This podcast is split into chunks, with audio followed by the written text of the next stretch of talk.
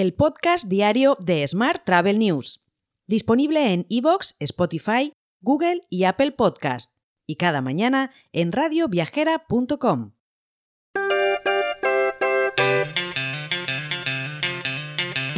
Saludos y bienvenidos al podcast diario de Smart Travel News, edición número 1196 del lunes 5 de junio de 2023. Hoy es el Día Mundial del Medio Ambiente.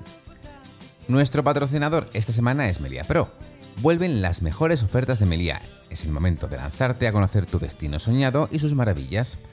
En plena naturaleza, junto al mar o en la ciudad, disfrútalo con hasta un 40% más tu descuento corporativo y gana puntos Melia Rewards por tus reservas, solo hasta el 12 de junio.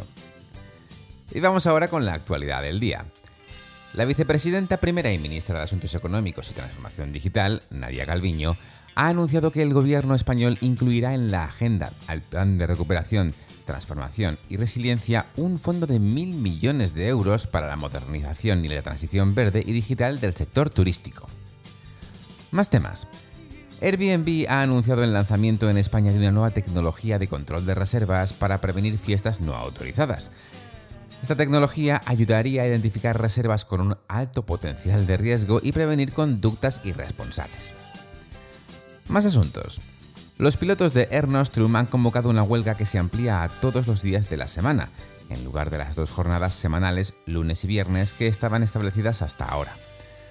La aerolínea ha lamentado la radicalización de la huelga después de que el SEPLAN no haya aceptado un arbitraje. Por su parte, AENA ha puesto en marcha AENA Ventures, su programa de innovación para startups.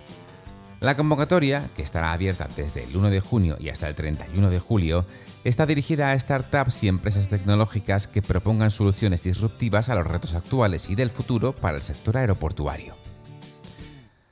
Cambiamos de asunto. La reunión número 68 de la Comisión Regional de la OMT para Europa ha reunido en Sofía, Bulgaria, a los líderes europeos del turismo, que evaluaron el estado actual del sector en la región al tiempo que reconocieron la importancia vital de la educación el empleo y las inversiones para un futuro más inclusivo y sostenible. Por otra parte, el Babel Travel Summit 2023 ha cerrado su novena edición con la presencia de más de 220 profesionales del sector turístico. La automatización de procesos ha sido protagonista en esta edición. El evento, organizado por la empresa Voxel, ha tenido lugar en el Hotel Meliá Sitges. Hoy también te cuento que el Ayuntamiento de Madrid quiere promover la atracción de viajes de incentivo a la capital. El área delegada de turismo ha editado una publicación enfocada a este segmento del turismo de reuniones que contiene información e ideas sobre algunas de las experiencias únicas que ofrece la ciudad para la celebración de estos eventos, caracterizados por la búsqueda de la exclusividad y la originalidad de propuestas.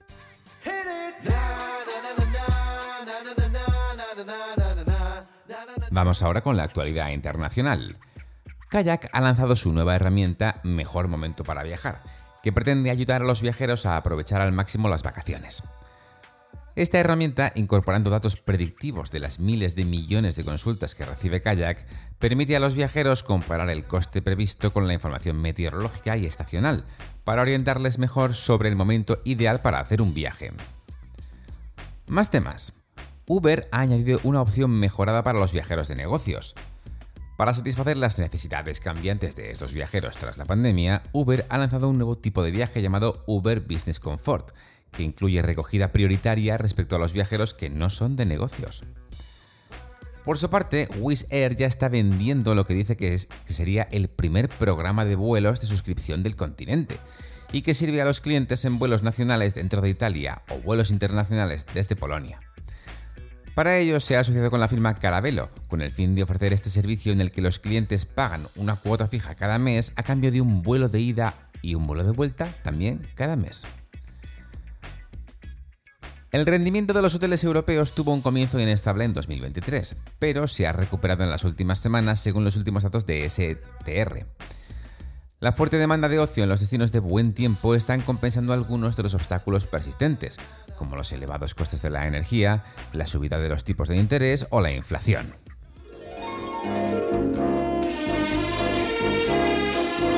Hotel. Y vamos ahora con la actualidad hotelera. La inversión hotelera en Europa ha registrado una notable actividad durante el primer trimestre del año, alcanzando los 4.100 millones de euros. Esto supone un 18% más que el primer trimestre de 2022, según datos de la firma de consultoría inmobiliaria global Cushman Wakefield, que señala a España como uno de los países más atractivos para la inversión en este tipo de activos. Más temas. Esperia World, gestora hotelera del grupo Investor Esperia, perdón, ha reducido el 18% el consumo de agua potable de su red de hoteles entre 2018 y 2022, dentro de su compromiso para trabajar por un turismo más sostenible, según un comunicado de la empresa. Y por último, te cuento que TripAdvisor ha anunciado a los ganadores de los premios Traveler's Choice 2023. Dentro de ellos, un total de 61 hoteles de Río de 16 países han sido galardonados. Además, cuatro de estos hoteles han recibido el premio Best of the Best, que identifica a los mejores hoteles que se encuentran entre el 1% de los mejor listados en la plataforma digital. Te dejo con esta noticia. Mañana, como siempre, más historias sobre el turismo.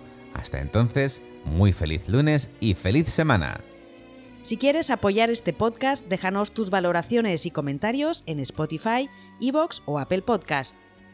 Recuerda que puedes suscribirte a nuestra newsletter diaria entrando en smarttravel.news en la sección Suscríbete.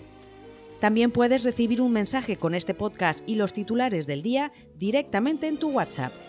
Solo tienes que añadir a tu lista de contactos el número 646-572-336 con el más 34 delante si nos escribes desde fuera de España y después enviarnos un WhatsApp con la palabra alta.